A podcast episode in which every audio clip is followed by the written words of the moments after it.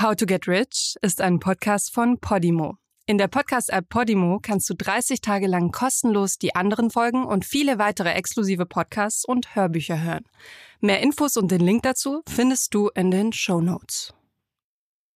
How to Get Rich, der Podcast. Hier dreht sich alles darum, wie du reich werden kannst. Es geht um die Kohle, Riesen und Moneten, die man als schwarze Zahlen auf dem Konto oder bar auf der hohen Kante haben will. Wir checken für dich, womit du wie viel Cash machen kannst. Also, Gelddruckmaschine an.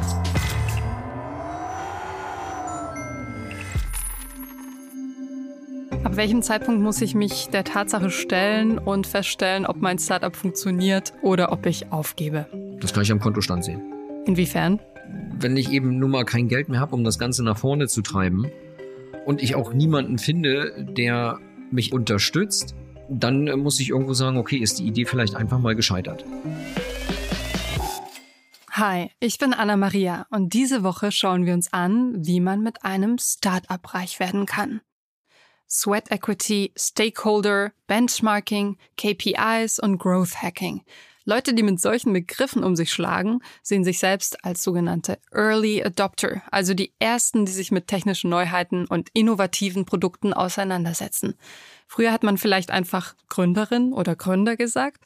Heute kreist alles um den Begriff Startup. Und Deutschland ist für Startups tatsächlich ein ganz gutes Pflaster.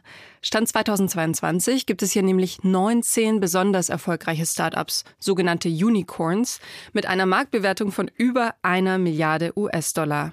Dazu zählen beispielsweise Flink, Flix Mobility oder auch die Onlinebank N26. Bei Flink kam der Erfolg und Aufstieg zum Unicorn rasend schnell. Nur zwölf Monate nach dem Start hatte das Startup schon rund eine Milliarde US-Dollar Kapital eingesammelt und eine Bewertung von 2,1 Milliarden Dollar erreicht. Man kann also davon ausgehen, dass die GründerInnen von Flink eine Menge auf dem Konto haben. Und der Gedanke daran, einfach nur eine gute Idee haben zu müssen, sie umzusetzen und damit ausgesorgt zu haben, ist ja eigentlich auch der Traum. Die Vorstellung von vielen, gute Idee haben, Startup gründen, reich werden. Wer schon viel Geld auf dem Konto hat, muss nicht mal mehr auf eigene Ideen setzen, sondern investiert einfach in diese innovativen Unternehmen als Business Angel.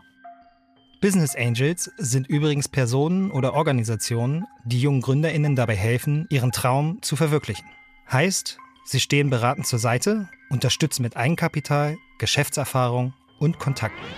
Kennt man ja aus der Fernsehsendung Höhle der Löwen, in der bis zu zwei Millionen ZuschauerInnen mit den Menschen bangen, die Startups entwickeln und pitchen.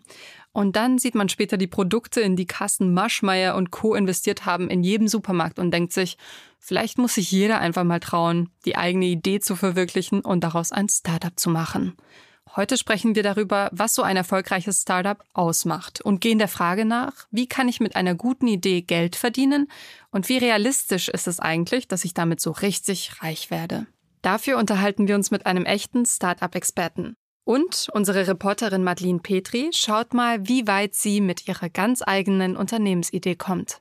Egal, ob es um Startup-Bewerber geht oder um Menschen, die selbst eins gründen wollen, meistens haben Leute echt einige Vorteile, wenn man allein das Wort Startup erwähnt. Eigentlich verbinde ich damit eine Art von Kultur, die so ein bisschen darauf aus ist zu sagen, es ist gar kein normales Lohnarbeitsverhältnis, sondern wir sind hier alle da für die gemeinsame Idee ja, Leute, die eine Idee haben und versuchen selbstständig zu werden und das wahrscheinlich äh, mal gut geht und mal wahrscheinlich auch scheitert. Ähm, ich muss schmunzeln, weil ich natürlich irgendwelche Bilder habe, die vielleicht jeder hat von irgendwelchen lässigen Menschen, die so rumchillen und irgendwelche Sachen machen. Ähm, ich weiß aber, dass das ein Stereotyp ist, den man letztendlich hat. Es ist halt auch so eine Möglichkeit, schnelles Geld zu machen. Und heutzutage kann man ja auch so aufbauen, dass dass er nicht die einzelne Person haftet, sondern eher GmbH oder sowas. Und dann kannst du halt sehr schön, sehr schnell wahrscheinlich auf Kosten anderer sehr schön Geld machen. Schnelles Geld machen, rumchillen und ohne eigene Haftung es zu viel Geld bringen. Dabei beschreibt der Begriff Startup an sich eigentlich nur eine Art von Unternehmen.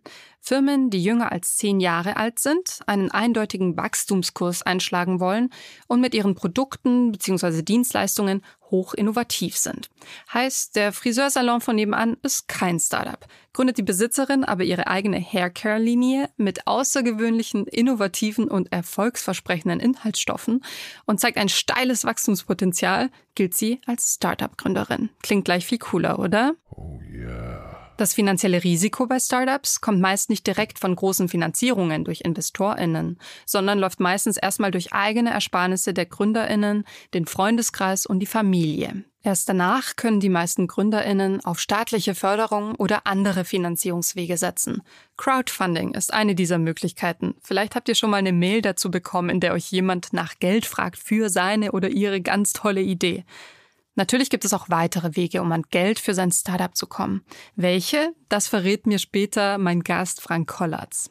Davor aber ein ernüchternder Fakt. Auch wenn manchen Startups der ganz große Durchbruch gelingt, sind es doch 80 Prozent der Startups, die in den ersten drei Jahren scheitern. Mit einem Startup zu scheitern heißt aber nicht, dass es nicht doch eines Tages was mit der richtigen Idee werden kann. Einer, der aber gerade auf dem Weg ist, genau das zu schaffen, ist Davis Zöllner. 2021 überzeugte der damals 18-jährige Hamburger bei der Höhle der Löwen Carsten Maschmeyer mit seiner Idee. MyTag, eine digitale Visitenkarte mit dem coolen Motto Network like you're in 2030. Darüber, wie es so ist, im Startup-Game durchzustarten und ob er sich davon eigentlich mehr als nur das ganz große Geld verspricht, habe ich mit Davis gesprochen. Erstmal hat Davis mir erzählt, wie das alles angefangen hat mit der Idee, ein Startup zu gründen. Also ich war schon immer sehr unternehmerisch orientiert, hatte einfach diesen Spirit, selber was zu machen. Und als ich dann meinen heutigen Mitgründer Berghai in Berlin auf einem Event kennengelernt habe, haben wir zusammen einfach äh, entschieden, komm, lass uns daraus jetzt was machen, weil Berghai ist auch der technische Part hatte sozusagen schon das Produkt als Prototypen fertig und dann habe ich auch direkt gesagt, komm, wir gründen daraus jetzt eine Firma und digitalisieren komplett Visitenkarten. Für mich wirkt das total verrückt. Während der Schulzeit schon ein Startup gründen und dann direkt selbstständig arbeiten. Zeit für Uni und einen Abschluss ist da nicht wirklich. Da fragt man sich schon, bereut er das rückblickend, sich in so jungen Jahren in sein eigenes Business gestützt zu haben? Ich habe Davis mal gefragt, was seine Haltung dazu ist. Ich möchte jetzt niemandem irgendwas vorschreiben oder verbieten. Für mich in meiner Situation war es aber einfach nur richtig, dass ich die Chance neben der Schule schon ergriffen habe, weil viele Leute, wenn sie, wenn sie das schieben und Bedingungen aufsetzen, wie lass mich erstmal zur Uni gehen, lass, lass mich erstmal das machen, bevor ich anfange, lass mich erstmal das machen. Viele Leute schieben das einfach dann immer nur ein Leben lang auf und nutzen das als Ausrede. 2021 war Davis dann bei Höhle der Löwen und konnte Carsten Maschmeyer als Investor für sich und sein Startup gewinnen. Ich habe ihn gefragt, was das für das Startup bedeutet hat. Die Folgen von Höhle der Löwen sind mit die besten, die ein Startup jemals kriegen kann. Also du bekommst ein Riesenpublikum, vor dem du auftrittst, durch eben den TV-Auftritt auf der einen Seite. Auf der anderen Seite bedeutet das natürlich, dass du einen Marktzutritt zu so vielen potenziellen Kunden bekommst, das kannst du dir normalerweise von Anfang an äh, nur sehr schwer aufbauen, beziehungsweise dauert es einfach länger. Also Hülle der Löwen ist da einfach ein Booster. Und dann hast du natürlich noch die ganze Hilfe, die der Investor mit einherbringt, sei es jetzt auch die ganze PR, die damit einhergeht, das heißt der ganze Medienauftritt, den du damit machen kannst, oder die Kontakte, die damit einhergehen. Also da hast du viele verschiedene Faktoren. Ein weiterer Bereich, der bei uns zum Beispiel auch ganz wichtig ist, dass wenn wir wichtige strategische Entscheidungen zu treffen haben und wir mit dem Carsten Maschmeyer auch nochmal telefonieren, dass er dann dort auch noch den ein oder anderen wichtigen Tipp parat hat. Wie erfolgreich ist MyTech eigentlich? Ich will es genau wissen. Und zwar schwarz auf weiß. Bei uns ist es so, wir haben ohne, ohne dass wir jetzt über genaue Zahlen sprechen, natürlich einen großen Erfolg verzeichnet nach der TV-Show und mehrere Großkunden sozusagen an Land gewinnen können. Ein Beispiel ist die BMW-Niederlassung München. Englund Völkers ist auch mit bei uns mit an Bord der Edeka Versicherungsdienst auch, einige Tochterfirmen von Shell mittlerweile auch. Und so sorgen wir jetzt dafür, dass das in Deutschland immer mehr die Runde macht und in den ganzen Konzernen deutschlandweit ausgerollt wird. Das ist unser Hauptziel, dass wir dadurch denn die Papiervisitenkarten in der ganzen Dachregion komplett abschaffen. Sich ein hohes Gehalt auszahlen oder in Startup reinvestieren. Ich habe Davis gefragt, wie er bei MyTag mit Geld umgeht. Also klar, das sind am Ende des Tages ja die Gründer, die das entscheiden. Aber wenn man sich selber über die Firma stellt, dann hat das meist kein gutes Ende. Dir geht's nur so lange gut, solange es auch der Firma gut geht. Und deswegen ist Geld für ein, gerade für ein Startup Sauerstoff. Und deswegen sorgt man dafür, dass man sehr viel in die Firma zurückinvestiert, um sich auf den Ausbau des Unternehmens zu kümmern und nicht auf den Ausbau des privaten Lebensstils. Und dann kann man, wenn das irgendwann mal gut läuft, natürlich auch um sich selber kümmern. Grundsätzlich liegt aber das Startup und die Finanzen des Startups immer im Vordergrund. Ein Startup gründen, um reich zu werden. Wie sinnvoll ist das eigentlich? Schwieriges Thema. Also es wird bestimmt immer Fälle geben, wo das funktioniert, aber die Idee, die muss im Vordergrund stehen. Weil das Geld, das erreichst du nicht, indem du sagst, okay, ich möchte jetzt reich werden, sondern wenn du es erreichst, wenn du eine Chance hast, das zu erreichen, dann indem du sagst, das, was ich mache, das möchte ich groß machen. Deswegen muss darauf der Fokus liegen.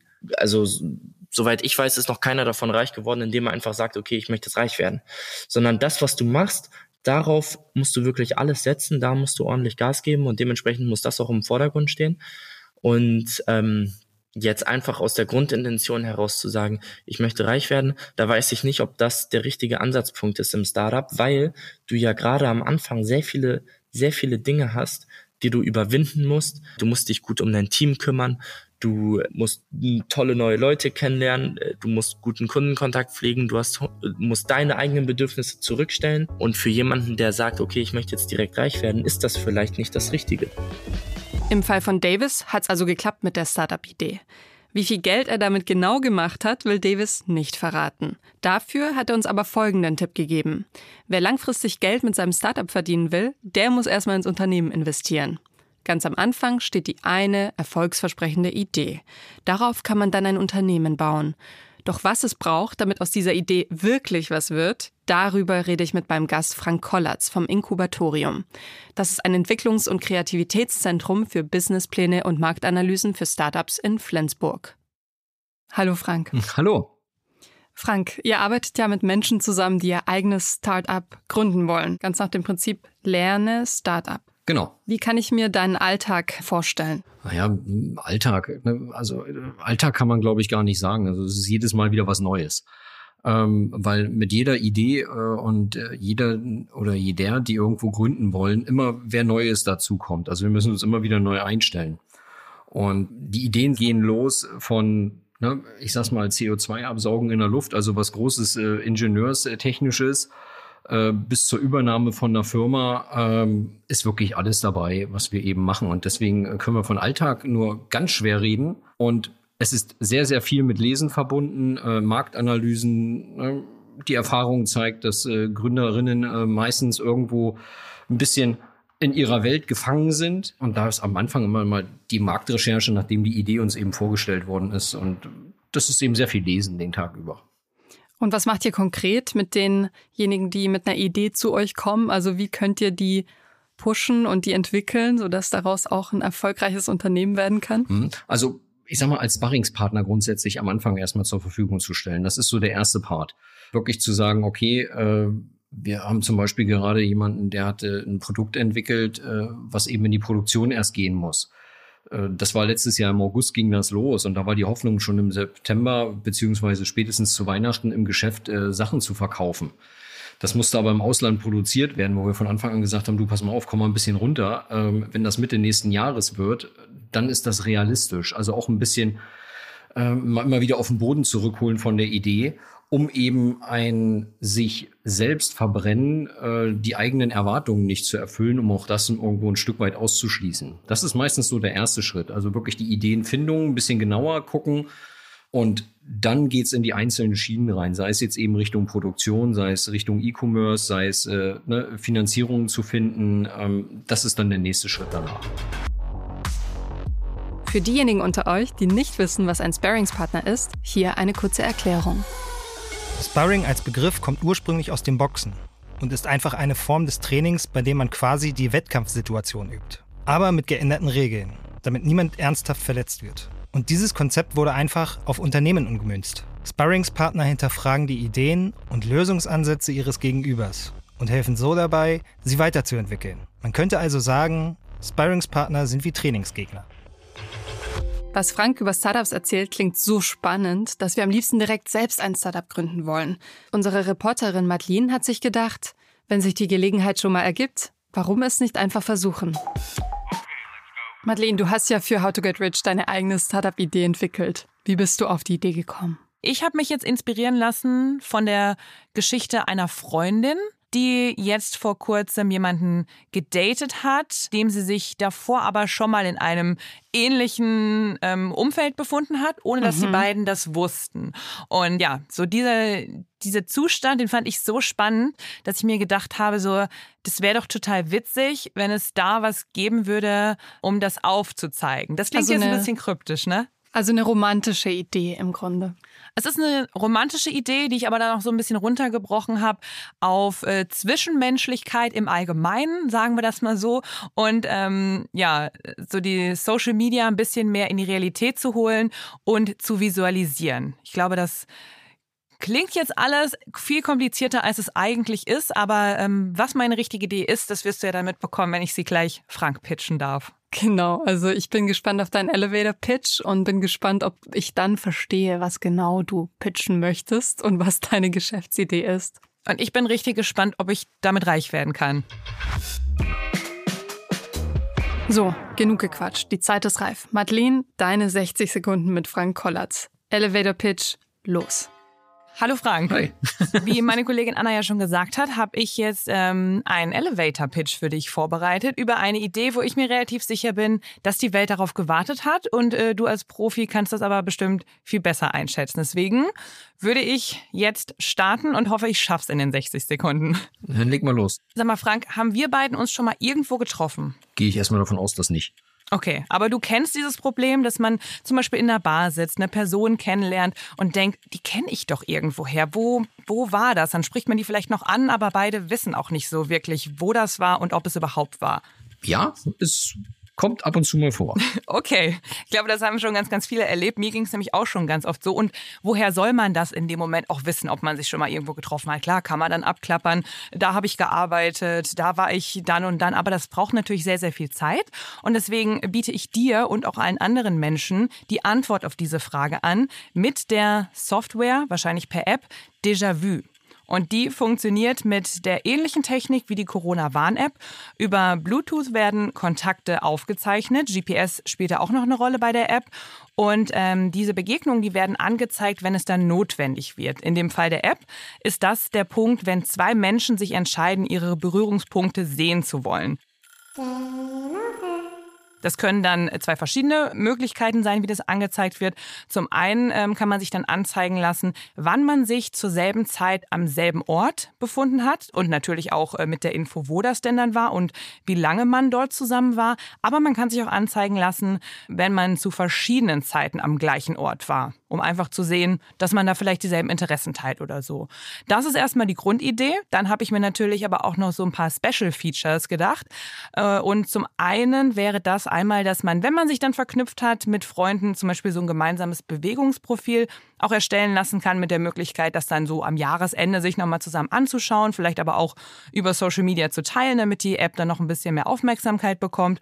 Oder aber auch, äh, ich glaube, das ist ein Feature, was man sehr gut gebrauchen kann, vor allem in der Großstadt, wenn man abends unterwegs ist mit ein paar Freunden und ähm, dann aber vielleicht eine Freundin, die jetzt nicht zu der Gruppe gehört, sich in einem ähnlichen Umfeld aufhält, dass man dann eine Meldung bekommt. Natürlich muss man sich vorher schon verknüpft haben. Und dann bekomme ich eine Meldung, Barbara ist nur 50 Meter von dir entfernt, möchtest du sie nicht kontaktieren und fragen, ob sie zu dir stoßen möchte oder so.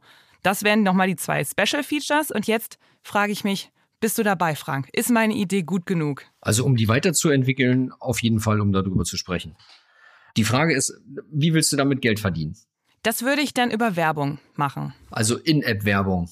Im späteren Zeitraum könnte man natürlich auch über Kooperationen nachdenken, vielleicht mit Businesses, aber erstmal Werbung. Hm. Äh, warum bist du gerade dafür geeignet, dieses, dieses Problem zu lösen? Ich glaube, weil ich selber ein sehr, sehr großes Interesse an der Problem Lösung habe, weil ich äh, sehr, sehr neugierig bin, weil ich schon in vielen Situationen war, wo ich mir echt den Kopf zermartert habe, ob da nicht doch irgendwie eine Verbindung ist, auf die wir beide jetzt gerade nicht kommen.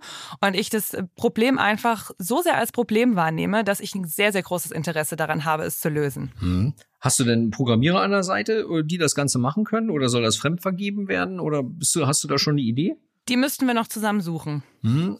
Also denn als, als Co-Founder oder äh, lieber als äh, Dienstleister und bezahlen? Das ist jetzt eine Frage, die würde ich dann einfach nochmal zurück an dich mhm. werfen, ähm, was da mehr Sinn macht. Ja, ne, das muss man dann im, im Prozess einfach mal gucken. Denn da sehe ich aktuell die größte Herausforderung bei der Idee, du brauchst ja erstmal eine kritische Masse. Also ist zwar schön, ne, wenn du mit den Gedanken durch die Gegend läufst, ähm, ja, könnten wir, aber wenn bloß einer davon äh, die App hat, bringt dich das nicht weiter. Also das wird meiner Meinung nach die größte Hürde dabei, über diese kritische Masse hinüberzukommen und äh, bis dahin die Bekanntheit eben zu erreichen, damit man wirklich, ich sag mal, die Wahrscheinlichkeit hoch ist, dass der andere die gleiche App hat, äh, um dann diese Frage beantworten zu können. Und äh, dann ist eben wirklich die Frage, ne, wie groß ist die Masse an Menschen, die abends unterwegs ist wenn wir jetzt einfach mal nur mal das weggehen, ne, Bar hast du ja als Beispiel angesprochen, ähm, dort mit sehen. Wenn man dann eben sagt, wie viele sind abends in Bars unterwegs und äh, da braucht man ja mindestens, also jetzt vom Gefühl her, bestimmt mindestens ein Fünftel, äh, die das dann eben wirklich haben müsste. Hm, und da glaube ich, das wird eine Herausforderung, so viele Leute erstmal dazu zu erreichen, dass sie daraus auch dann den Mehrwert sehen aber trotzdem schon irgendwie die App, die muss ja so lange irgendwo kostenlos sein, bevor man diese kritische Masse ja irgendwo erreicht hat und viele die nutzen, weil du, kommst dann in dieses Henne-Ei-Problem. Ne? Also was ist, was ist vorher da? Viele, die die App nutzen, damit man sich gegenseitig äh, gucken kann oder viele, die das Problem haben, aber trotzdem äh, um die Lösung wissen. Das wird ein großer Marketingaufwand, der da wirklich äh, reingesteckt werden muss. Vielleicht könnte man ja, ähm, um möglichst viele Early Adopter für diese App dann irgendwie zu gewinnen, so einen Trial Run auf einem Festival machen. Auf einem richtig großen Festival in einer, in einer Großstadt, da hat man ja dann schon mal einige Leute, mhm. die bestimmt so für diese Festivalzeit alleine schon mal sehr viel Interesse daran hätten, ähm, an dieser Meldungsfunktion, weil das ist ja ein sehr, sehr großes Problem auf Festivals, dass man seine Freunde regelmäßig verliert und die dann darüber hinaus aber auch diese App dann weitertragen können. Das, das wäre zum Beispiel eine Idee. Mhm. Ja, ich sehe bloß, weil, weil du hast ja direkt am Anfang ne, die Nähe zur Corona-Warn-App äh, eben angesprochen.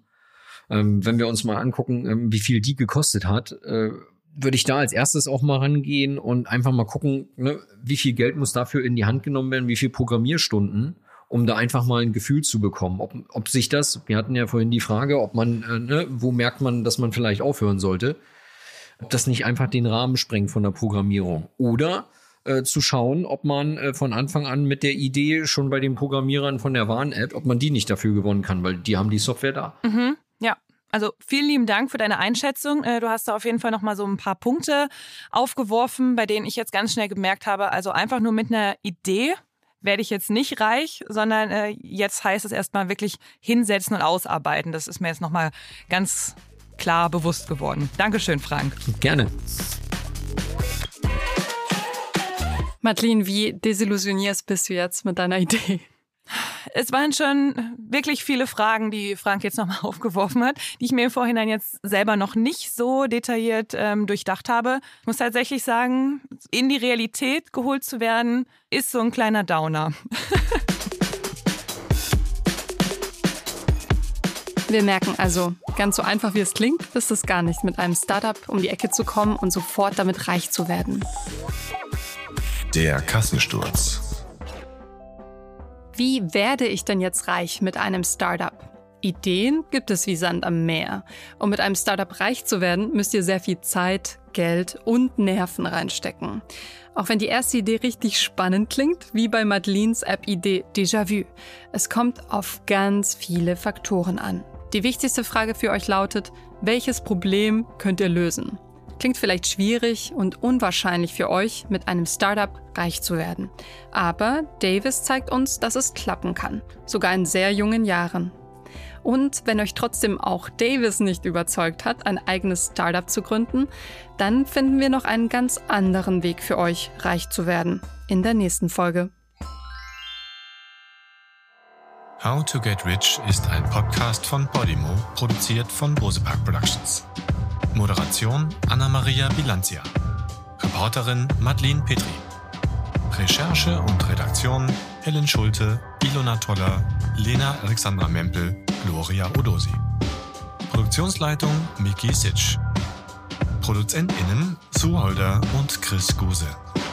Schnitt und Sounddesign Pascal Mokrosch und Simon Uter Kirscher.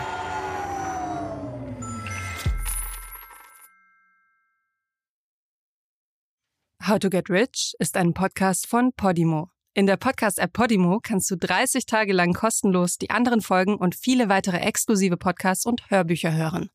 Du kannst das Probeabo jederzeit kündigen. Du wirst auf der Seite deine Bezahldaten hinterlegen müssen, um deine Anmeldung abzuschließen. Aber keine Sorge, wenn du innerhalb der 30 Tage kündigst, zahlst du natürlich keinen Cent. Wenn du nach Ablauf deines Probeabos bei Podimo bleiben willst, zahlst du im Monat 4,99 Euro und bekommst weiterhin Zugriff auf alle exklusiven Podcasts und Hörbücher der App. Den Link go.podimo.com slash rich findest du auch in den Show Notes.